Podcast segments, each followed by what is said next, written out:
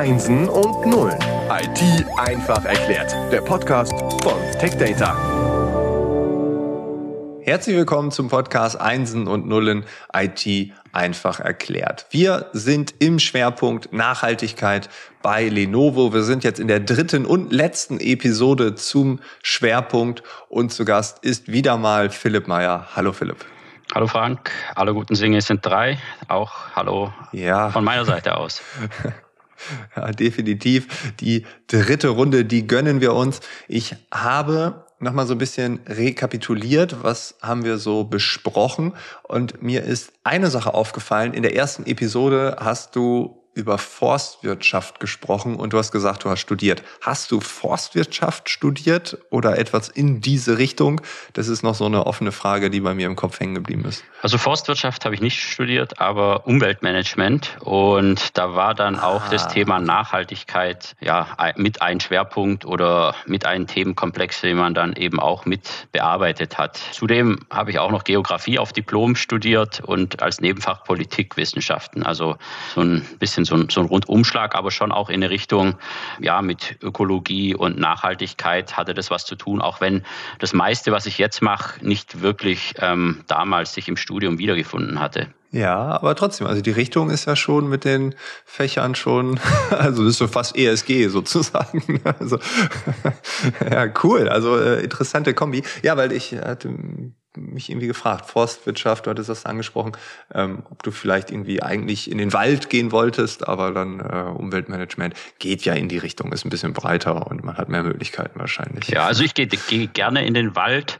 auch, auch mal so, auch zum Joggen mittlerweile, aber ähm, damals konnte ich mir, glaube ich, den Job oder wusste ich gar nicht, dass es sowas überhaupt gibt, als ich noch studiert habe. Aber äh, so das Interesse so, so in die Richtung, da, da ging es noch viel auch um Recycling, was ja auch ein Stück weit das Thema ist, aber auch dann eben andere Bereiche, vor allem auch ja, Zertifizierung, so wie ISO 14001, EMAS, was wir ja auch betreuen oder haben bei Lenovo, die ISO 14001, andere die ISO 9001, wird aber jetzt nicht direkt von mir betreut, aber ist mit auch bei uns im Team aufgehängt. Also ist, ist doch noch ein Stück weit ein Berührungspunkt. Cool, das ist das Beste, was man dann im Nachgang sagen kann, wenn das Studium immer noch irgendwie da ist. Das ist, glaube ich, dann ja auch ganz äh, ja, zufriedenstellend, ne, wenn man so in seine Historie guckt.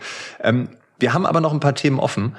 Ein Thema, Du hast es in der ersten Episode erwähnt, in der zweiten kam es auch mal zum Vorschein. Du hast gesagt, auch wenn wir uns das komplette Produkt von Entstehung, Design bis hin zu, es wird irgendwo hingeliefert, betrachten, da ist auch die Komponente Sales und Marketing dabei. Wenn wir über Nachhaltigkeit reden, dann denke ich immer Sales und Marketing, ähm, was ist denn da so die Rolle? Ne? Also ich meine, CO2-neutral sollten die sein.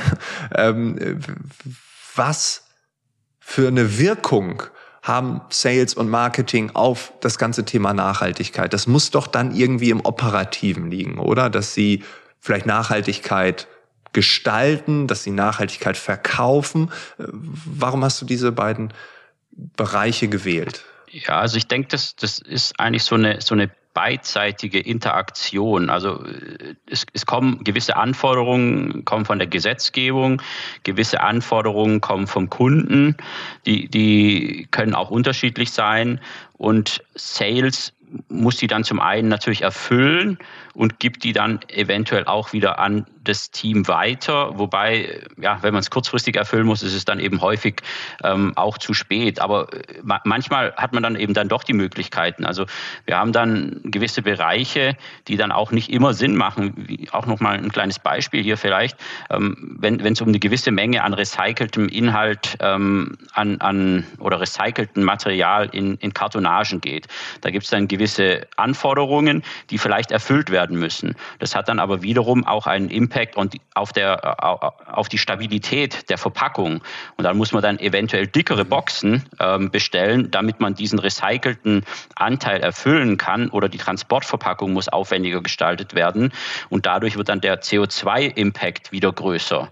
Und so ist dann eben die Interaktion vorhanden. Und Sales versucht dann natürlich auch das, was wir haben, ähm, so mit zusammen mit Marketing, mit Materialien dann auch an die Kunden weiterzugeben und, und dann eben auch äh, auf gewissen Events oder auch in Kundendiskussionen oder äh, ja auch mal auf, auf einer Podiumsdiskussion darüber zu sprechen oder auch in, in anderen Online-Formaten. Kann auch in den USA mal sein oder anderen Themen, wo dann eben andere Themen wie Diversität oder soziale Bereiche eine größere Rolle spielen. Also das ist so, so, so ein bisschen ein Geben und Nehmen dann auch zwischen Sales, Marketing und uns in der Mitte und den verschiedensten Teams, die da eben mit ähm, involviert sein müssen oder sind bei der Entwicklung auch der Produkte schon. Okay, das finde ich super spannend, weil ich war gestern noch auf einer Vertriebsveranstaltung und durfte dann äh, dort einen Vortrag halten. Und ähm, vorab ist mir klar geworden, dass zumindest in der Branche es im Vertrieb nicht mehr wie vor vielen, vielen Jahren noch darum geht, möglichst viel zu verkloppen, sondern die neue äh, Rolle ist, man entwickelt sich zu einem Dialogpartner. Ne? Also man ist in beide Richtungen offen. Also auf der einen Seite, was man entwickelt. Also bei euch der Sales-Bereich hat ein Ohr nach innen. Was kommt da an neuen Dingen? Und gleichzeitig hat man das Ohr beim Kunden und ist so eine Art Dialogmensch, der zwischen diesen beiden Welten im besten Falle immer hin und her rennt und sagt, okay, das wollen die Kunden, das haben wir. Das heißt, da ist ja viel mehr Interaktion und Lösungskompetenz vonnöten, als es vielleicht noch vor 20 Jahren war, oder? Also bei diesen komplexen Themen ja wird das ja immer weitergehen. Ja, kann man, kann man vielleicht auch ein, so ein ganz einfaches Beispiel nennen. Also das ist dann auch wieder eine Kundenanforderung, wenn Sie sagen, reduziert doch bitte den, den Verpackungsanteil. Da haben wir beispielsweise auch ähm, eine sogenannte Bulk Packaging Solution. Ja, das bedeutet eben, man hat mehr oder weniger, ja, wie umschreibt man es am besten, einen großen Karton ähm, mit mehreren Halterungen für einzelne Notebooks. Also nicht mehr jedes Notebook hat seinen eigenen Karton und seine eigenen Unterverpackungen, sondern ist in einem großen Karton enthalten mit in, in, in quasi Halterungen. Und dadurch lässt sich dann mehr transportieren, wenn, wenn beispielsweise ein Office beliefert werden muss. Natürlich kann man diese Anforderungen nicht erfüllen, wenn, wenn, es jetzt sämtliche Standorte gibt, wo nur ein bis zwei Notebooks ähm, hingeschippt werden müssen. Aber nichtsdestotrotz, sowas haben wir beispielsweise auch im Serverbereich und in, in anderen Produktsparten. Und das ist dann auch so eine Anforderung, der Kunde möchte gerne weniger Verpackung und das ist dann eine Lösung, die auch mitunter daraus entstanden ist und ähm, hat den tollen Nebeneffekt, dass dann eben auch noch noch der Umwelt äh, etwas Gutes getan wird. Mehr transportiert werden kann, weniger CO2 emittiert wird und ähm, der Kunde zufrieden ist. Das heißt, die Kunden, du hast ja auch in der zweiten Episode angesprochen, die Politik gibt Vorgaben und gleichzeitig geben die Kunden auch Vorgaben. Ne? Also äh, die Politik setzt einen Rahmen und die Kunden tun das genauso. Ist das manchmal so, dass Kunden viel weiter sind als das, was die Politik vorgibt? Es ist sowohl als auch. Also äh, ich würde okay. jetzt auch nicht sagen, die mhm. sind viel weiter, aber äh, natürlich haben Unternehmen dann eben auch Ziele, um, um, um selbst eben ähm, ihre eigenen Umwelt- oder ESG-Themen zu erfüllen, die sie sich eben gegeben haben. Und dann wird das Ganze dann eben auch in die Lieferkette, wo wir dann eventuell der Lieferant sind, weitergegeben. Und von gesetzlicher Seite kommen dann eben ja gewisse Vorschriften, die manchmal aber auch im Widerspruch stehen, die nicht immer auch vom privaten Kunden umgesetzt werden müssen, die dann aber häufig vom Public Sector eins zu eins übernommen werden. Und ähm, private Kunden haben da etwas mehr Spielraum und da kann dann schon auch nochmal das, das Gesamt, der Gesamtthemenkomplex eher eine Rolle spielen und während dann im Public Sector manchmal doch auf einzelne Bereiche sehr stark abgezielt wird, die eben durch die gesetzlichen Rahmenbedingungen vorgegeben sind. Aber ja, natürlich gibt es auch Kunden, die sind da schon deutlich voraus und andere, die, die, die fangen gerade auch erst teilweise mit, mit ESG-Themen an. Also wir bei Lenovo, wir, wir machen das ja auch schon eine ganze Weile, ähm, aber es gibt da auch Unternehmen, die haben jetzt gerade mal in den letzten zwei bis drei Jahren vielleicht begonnen oder sind jetzt noch ziemlich am Anfang. Wie oft kommen dann diese Vorgaben aus Brüssel, klar, aber aus Washington, Peking? Äh, du hast ja schon gesagt, in unterschiedlichen Regionen, unterschiedlichen Ländern gibt es unterschiedliche Herangehensweisen, äh, Vorgaben. Äh, ist das etwas, was die Politik wöchentlich vorgibt oder monatlich oder ist das so alle drei Jahre mal? Gibt es da überhaupt diese Zyklen? Wahrscheinlich wirst du jetzt auch sagen, es kommt drauf an. Also man könnte denken, du hast sogar noch Jura studiert mittendrin. Ja, ja, genau, das ist mir jetzt auch gerade im Kopf herumgegangen. Das kommt drauf an, ja, aber eigentlich kann man schon fast sagen, tatsächlich komm, entdeckt man häufig wöchentlich etwas Neues oder es ist jetzt nicht immer eine eins zu eins Vorgabe, aber ja, es gibt mittlerweile so viele Gesetze oder ähm, Richtlinien, wenn man es jetzt mal nur auf die EU bezieht, die dann eben, wenn man gerade Richtlinien hat, die dann wieder im nationalen Recht einzeln speziell umgesetzt werden, wo es dann eben Nuancen gibt, die sich unterscheiden. Ähm, oder Beispiel Thema Plastik hatten wir auch schon in einem der, der vorherigen Podcasts. Ähm, da gibt es jetzt die Plastiktax in UK, jetzt kommt die Plastiktax in ähm, Italien, die Plastiktax in anderen Ländern ist angedacht. Und ähm, da muss man dann reagieren. Und dann gibt es eben die allgemeinen von der EU ähm, kommenden Themen wie Eco-Design, wie Reparierbarkeit, wie Sicherheit und Labeling von Produkten, Labeling von Verpackungen, Energieeffizienzmerkmale und ähnliche Dinge dann natürlich auch in den anderen Regionen, wo, es dann auch diverse Labels gibt. Also jeder, der, der so ein Produkt vor sich hat, der kann das ja gerne mal umdrehen und da findet er schon einiges, wie zum Beispiel die, die durchgestrichene Mülltonne, aber auch für ähm, andere Kennzeichen, wie die für andere Regionen ähm, relevant sind. Und da steckt natürlich nicht immer das Label dahinter, sondern da müssen die Produkte und Verpackungen auch gewisse Anforderungen erfüllen. Gibt es so eine Besonderheit in Deutschland, wo du sagst, ja, da sind wir besonders gut drin oder speziell, um es neutraler zu formulieren? Ja, also ich würde, ich würde sagen, Deutschland ist schon eins der Länder, die, die, die sehr stark auf, auf verschiedene Normen und Standards es abgesehen haben und hier auch häufig in Ausschreibungen nochmal explizit nachfragen, wo man dann nochmal etwas mehr ins Detail gehen kann. In anderen Ländern ist es dann eher wirklich ähm, zeigt man eben, dass die Produkte compliant sind mit den entsprechenden Testreports und so weiter. Aber in Deutschland geht es teilweise doch, doch noch mehr in die Tiefe und auch wirklich, ähm, ja, Anforderungen, die es so in anderen Ländern eben nicht gibt. Wir hatten es vorher, glaube ich, auch kurz in dem ähm, besprochen oder, oder war es in einem der letzten Podcasts, da ging es auch um die DGVU.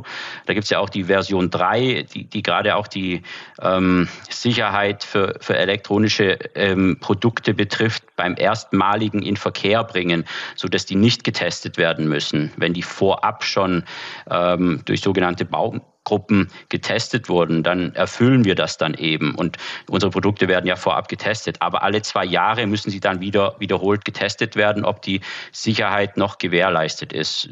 Es gibt beispielsweise auch so ähm, hauptsächlich nur eben in Deutschland und alle anderen staunen darüber, was, was, was machen die Deutschen da. Aber hat natürlich einen sicherheitsrelevanten Hintergrund. Also wundert mich jetzt nicht, äh, was du da sagst und irgendwie doch. und irgendwie weiß ich gar nicht, ob ich es jetzt gut oder schlecht finden soll. Vielleicht ist das auch wieder so ein Widerspruch, mit dem wir leben müssen. Ähm, dieses ganze Klein-Klein, diese ganzen Facetten, diese Unterschiedlichkeit, verschiedene Regionen, verschiedene Anforderungen. Frustriert dich das manchmal? Weil ich meine, das ist so komplex. Wie geht man damit um? Weil ich meine, du wirst ja auch manchmal Situationen haben, wo du sagst, boah, das gibt's doch nicht, das kann doch jetzt nicht auch noch. Oder wöchentlich kam wieder das und das steht im Widerspruch zu dem. Vielleicht sind andere sogar schon weiter und dann gibt's eher sowas, was eher negativ ist, was eigentlich eher ausbremst. Ähm, das wirst du doch wahrscheinlich dauernd erleben, oder? Ja, ein Stück weit schon. Ähm, frustrierend tut mich nicht. Es, da, da, dazu macht mir das einfach viel zu viel Spaß. Aber es ist natürlich manchmal so, da denkt man, ja, wie soll man denn das als Unternehmen jetzt alles noch stemmen? Oder wie, wie, wie bekommt man das ja, denn jetzt ja. am besten hin, wenn dann gewisse Länder eben vorpreschen und die EU schon einen Vorschlag ähm, ja, verfasst hat. Andere Länder setzen dann ihre eigene nationale Lösung schon um. Die kann dann durchaus mal anders in Deutschland und Spanien und Frankreich oder Italien auf, sein, wenn es denn so viele Länder sind, die das schon umgesetzt haben. Und zwei Jahre später kommt dann die europäische Lösung und dann muss es der wiederum angepasst werden. Oder es, es findet dann auch Doppelregulierung statt, zum Beispiel Reparierbarkeit. Da gibt es den Reparierbarkeitsindex aktuell schon in Frankreich für die Produkte. Dann wird das Ganze aber auch in das Thema Ecodesign mit aufgenommen, wo auch die, ähm, die Ersatzteile eine große Rolle spielen. Und jetzt die neue ähm, Regulierung oder Gesetzgebung, die, die die die alte Eco-Design-Direktive ablösen soll, die als Idee besteht, selbst die beinhaltet wieder diverse Punkte, die schon durch, durch verschiedenste Gesetzgebung abgedeckt sind. Und ähm, um dann eben auch auf Anfragen reagieren zu können, da muss man dann wirklich Fachmann für sämtliche ähm, Gesetzgebung, Richtlinien und sonstiges sein. Also das ist dann schon manchmal schwierig und vor allem, wenn es dann auch konträr zueinander steht und auch wenn man, ja, ja. wenn man hier sagt zum Beispiel, ich möchte die Produkte möglichst energieeffizient machen. Neuere Produkte sind beispielsweise häufig energieeffizienter. Also das ist auch mit eins unserer Ziele, dass wir unsere Produkte kontinuierlich energieeffizienter machen. Auf der anderen Seite sollen die Produkte möglichst lange genutzt werden. Dann verbrauchen die natürlich auch mehr Energie. Die Materialien, die in den Produkten sind, ähm, Vielleicht sind die in ein paar Jahren auf irgendeiner Liste, wo die, die Materialien nicht mehr genutzt werden dürfen. Wie, wie verhält sich denn das dann, wenn ich die in ein recyceltes, refurbishedes Produkt einbaue? Darf ich dann dieses refurbished Produkt nicht mehr auf den Markt bringen? Also das sind so Punkte, wo, wo, wo man sich da schon intensiv damit beschäftigen muss und auch versuchen muss, äh, ja, mit den entsprechenden, innerhalb der entsprechenden Gremien und auch mit der EU und den Kommissaren dort auch auszutauschen, um, um diverse Dinge zu diskutieren. Häufig ist der Einfluss leider nicht so groß wie eben gewünscht. Ja, okay, das also man hört sie wieder raus. Wir müssen mit der Komplexität leben. Wir müssen auch mit den Widersprüchen leben. Und ich meine, diese Widersprüche, die ja, die sind ja nicht nur in dem Bereich. Ähm, ich meine, auch im, im Alltag äh, gibt es da ganz viele Widersprüche. Äh, ja, ist das so wahrscheinlich die Kompetenz, die du wahrscheinlich gerade am meisten entwickelst, oder? Ja, ich glaube, im Alltag, ähm, auch in, in, ganz anderen Themenbereichen, da ist es ist das ja ähnlich. Das, das ist jetzt viel, was ich aus dem, aus dem IT-Bereich ähm, erzählt habe, was aber eigentlich auch ähm, andere Technikbereiche betrifft oder wenn wir einfach mal auch an unsere Supermärkte oder an unser Konsumverhalten im, im Lebensmittelbereich denken, glaube ich, da, da, da, kann man dann auch sagen, zu welcher Jahreszeit sollte ich denn Äpfel kaufen? Also bei uns werden die Äpfel ja normalerweise irgendwann im Herbst geerntet. Also ist es ja gut, regionale Produkte im Herbst ähm, zu kaufen, dann auch hier. Und die kann man natürlich eine gewisse Weile lagern auch, ähm, auch über den Winter gut. Aber gerade jetzt so im, im, im späten Frühling oder im, im, im Frühsommer ähm, ja, die Äpfel müssen ja auch irgendwo herkommen, wenn es Einheimische sind. Die kommen dann auch aus gekühlten, häufig gekühlten Kühl Kühlhäusern mit Energiebetrieben. Ist es dann vielleicht nicht besser, wenn man den Apfel aus Neuseeland ähm, bezieht, der nicht ähm, ein halbes Jahr gekühlt werden musste ja. unter Technik und Energieeffizienz? Oder auch wenn es dann um andere Produkte geht. Ich, ich, ich kaufe mir eine Ananas. Ja, brauche ich die denn überhaupt? Die hat doch auch einen CO2-Ausstoß. Ähm, Auf der anderen Seite, wenn ich die Ananas nicht mehr kaufe, nehme ich vielleicht jemanden dort die Lebensgrundlage. Das, das sind alles wichtige wichtige Themen, die man damit einbeziehen soll. Und das ist ein großes, komplexes Gesamtbild. Und bei uns geht es ja eigentlich auch los, schon bei der Idee, woher bekommen, beziehen wir die Rohstoffe. Und dann geht es weiter in Schmelzen, in, in, die, in die Fabrik, ähm, in den Transport und so weiter. Das ist nur ein, ein kleiner Punkt, der damit zusammenhängt. Ja, wie geht man dann als IT-Unternehmen damit um? Das ist die große Frage. Ne? Also es ist jetzt bei der Supermarktgeschichte, das ist ein einfaches Beispiel. Ne? Da hat man nur wenige Dimensionen, aber wenn wir das irgendwie auf 2000 Lieferanten so äh, beziehen, da wird's richtig, richtig, richtig komplex und richtig widersprüchlich auch an so mancher Stelle. Und ja, ich glaube, das ist hier jetzt auch noch mal so rausgekommen. Ne? Also regional kann man machen, ja, äh, geht aber auch nicht immer, ist nicht immer das Richtige. Was ist richtig, was ist falsch? Puh, wir müssen wohl irgendwie damit leben ja, so. Trotzdem das Beste tun irgendwie, ne? Also alles geben und irgendwie versuchen, das bisschen besser, richtige oder wahrscheinlich richtigere zu tun. Ja, es ist vor allem eben wichtig, dass man wirklich versucht, ein Gesamtbild zu bekommen und nicht wirklich sich auf, auf einzelne Bereiche zu fokussieren, so wie zu sagen, okay, ich brauche jetzt eine recycelte Verpackung, ich brauche jetzt genau das und ähm, weil das doch alles irgendwie ein Stück weit zusammenhängt und dann auch die soziale mit der Umwelt ähm, Nachhaltigkeit doch ähm, verschiedene Anhaltspunkte ähm, mit sich bringt. Ich würde sagen, wir haben die Welt hier umrundet, die Nachhaltigkeitswelt bei Lenovo. Und Philipp, vielen, vielen Dank, dass du dir die Zeit genommen hast für diese drei Episoden. Ich finde das Thema mega spannend. Ich kann mir vorstellen, ich hoffe, dass wir das Thema Nachhaltigkeit auch noch mit anderen Unternehmen nochmal ja, in die Breite bringen können, dass auch die uns zeigen, was bei denen los ist. Genau deshalb haben wir es auch so genannt. Nachhaltigkeit bei Lenovo, Nachhaltigkeit bei XYZ ist noch möglich. Vielleicht wird irgendwann so eine ganze Reihe daraus. Das Thema ist mega wichtig. Wieso, weshalb, warum, das hast du heute beantwortet. Danke, dass ihr den ersten Aufschlag gemacht habt, äh, dass ihr euch bereit dafür erklärt habt. Und äh, ja, ich hoffe, wir sehen uns irgendwann nochmal wieder. Ich wünsche dir weiterhin alles Gute, die Komplexität, die Widersprüche auszuhalten, äh, dich nicht frustrieren zu lassen, also weiterhin äh, großen Spaß daran zu haben. Und äh, ja, einen Sinn hat's ja so oder so. Da sind wir uns, glaube ich, einig. Ja, vielen Dank, Frank, und hat mir Spaß gemacht. Ja. Das freut mich. alles Gute. Danke. Ciao. Thank you.